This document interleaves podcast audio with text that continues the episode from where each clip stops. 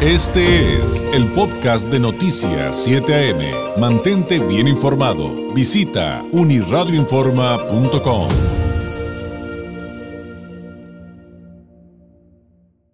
Noticias 7 AM presenta el comentario nacional con el periodista y analista Carlos Álvarez. Vamos al análisis político de Carlos Álvarez Acevedo, periodista, corresponsal del Semanario Z, quien usted encuentra en redes sociales como arroba Carlos Álvarez MX. Carlos, ¿cómo estás? Muy buenos días. David, buen día, ¿cómo estás? Muy bien, muy bien. Aquí preguntándonos de tantos temas, sin duda de lo que dijo el titular de la Sedena respecto a la 4T, respecto a esas portadas tan bonitas de Claudia Sheinbaum en medios internacionales pues este, sabemos que es un tema que a todos nos ha ocupado un poco en las sobremesas, Carlos. Gracias, David. Mira, voy a comenzar con lo de Claudio Sheinbaum. Eh, lo de Sheinbaum no es más que la frivolización de la política. Eh, es evidente que son portadas pagadas.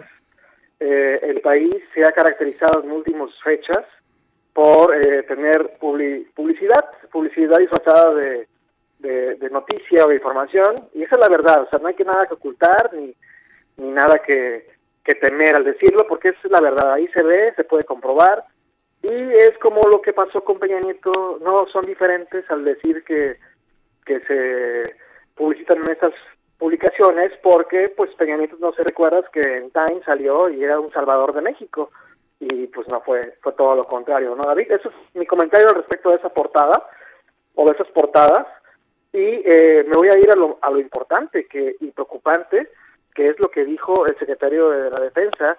Eh, mira, no fue sorprendente, pero te repito, sí fue preocupante que el titular de la Sedena, Luis Jesús Sandoval González, hicieron llamado a respaldar el gobierno de López Obrador, pero no solo ello, David, y es que durante su discurso por el 111 aniversario de la, de la Revolución Mexicana, el general dijo que es un orgullo poder contribuir a la transformación que se está viviendo con el proyecto de la nación del político tabasqueño. Y por más adornadas que estuvieran sus palabras, resulta lógico lo que dijo el secretario de la Defensa, toda vez que es el único proyecto de este gobierno al que se le dé claridad y es el de la militarización, David. En México no existe un antecedente de algún general abiertamente apoyando un proyecto político de esta forma. Y eso es lo preocupante, porque a pesar de que López Obrador aseguró en su campaña que sacaría el ejército de las calles, en la actualidad los militares no solo se encargan de la seguridad pública que debería tener un carácter civil, sino también tienen bajo sus funciones la ejecución de grandes proyectos de infraestructura. Y cito rápidamente el aeropuerto Felipe Ángeles, el Tren Maya, este, hacen sucursales del Banco del Bienestar, hacen otros grandes proyectos de infraestructura, ¿no? Y también tienen la construcción, eh, perdón, y además, según lo dicho por el propio López Obrador, hay todavía dos reformas pendientes por presentar al Poder Legislativo, además de la eléctrica. Una es de índole electoral y la otra para que la Guardia Nacional, ojo, pase a formar parte de la Secretaría de la Defensa Nacional y esto, pues es allá la militarización como te, como te decía.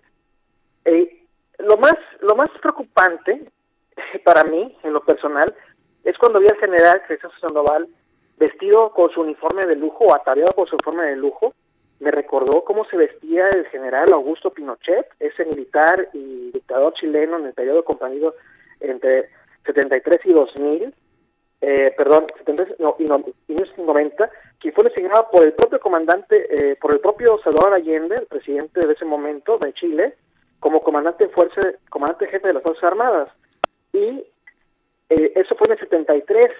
Y meses después, ese mismo año, lo asesinó, derrocándolo con un golpe de Estado, y pues ello podría resultar difícil imaginar en el contexto actual, ayer hubo elecciones en Chile, que la gente votara masivamente por un proyecto pinochetista, pero fue así.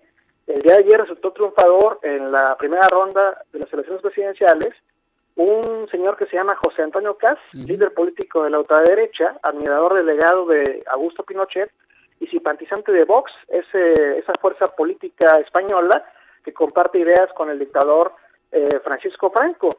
Y en segundo lugar arrebó otro que otro que también es de la ultraderecha y en tercer lugar otro más. Entonces eh, esos dos eh, el, primer, el segundo y tercer lugar se podrán adherir al primero y eso haría que la segunda vuelta fuera testimonial porque pues ganaría el, el pinochetista. Y eso dejaría al 45% de la población que aborrece a Pinochet, pues se habría quedado sola y huérfana de liderazgos, David. Y como dice hoy Ricardo Rafael en su columna de, Milenio, eh, en sociedades fracturadas, las urnas producen monstruos. La política del resentimiento recíproco termina, termina gobernándolo todo, David. Y también cito a Jesús Silva Jesús Márquez, que escribió hoy en el Diario Reforma, que el hombre que representa a quienes empuñan las armas convocó a la ciudadanía a unirse al López Obradorismo. Las cosas quedan más claras. El lenguaje del López Obradorismo es en realidad lenguaje castrense, un llamado a la unidad, a la disciplina y a la subordinación que pone bajo la mira a los enemigos a quienes por elemental patriotismo hay que aniquilar la opción preferencial por los soldados, resume el proyecto y la amenaza del López Obradorismo. Y no tengo más que agregar, David. No, pues este, yo tampoco, yo mejor también ahí la dejo. Oye, pero sí, la verdad es que comparto, comparto esta visión de, preocupación de lo que más te llama la atención a ti, eh, y sin duda, pues por algo de inmediato surgieron tantas voces en todo el país de especialistas, académicos y legisladores que criticaban este pronunciamiento. Carlos, te agradezco enormemente, que tengas un excelente lunes, una excelente semana. Nos escuchamos la próxima a la misma hora. Gracias y buenos días. Igualmente, gracias, un abrazo. Gracias. Es Carlos Álvarez Acevedo, analista político, periodista, corresponsal del Semanario Z en la Ciudad de México. Usted lo encuentra en redes sociales como arroba Carlos Álvarez MX. Este fue el podcast de Noticias 7am. Mantente bien informado. Visita unirradioinforma.com.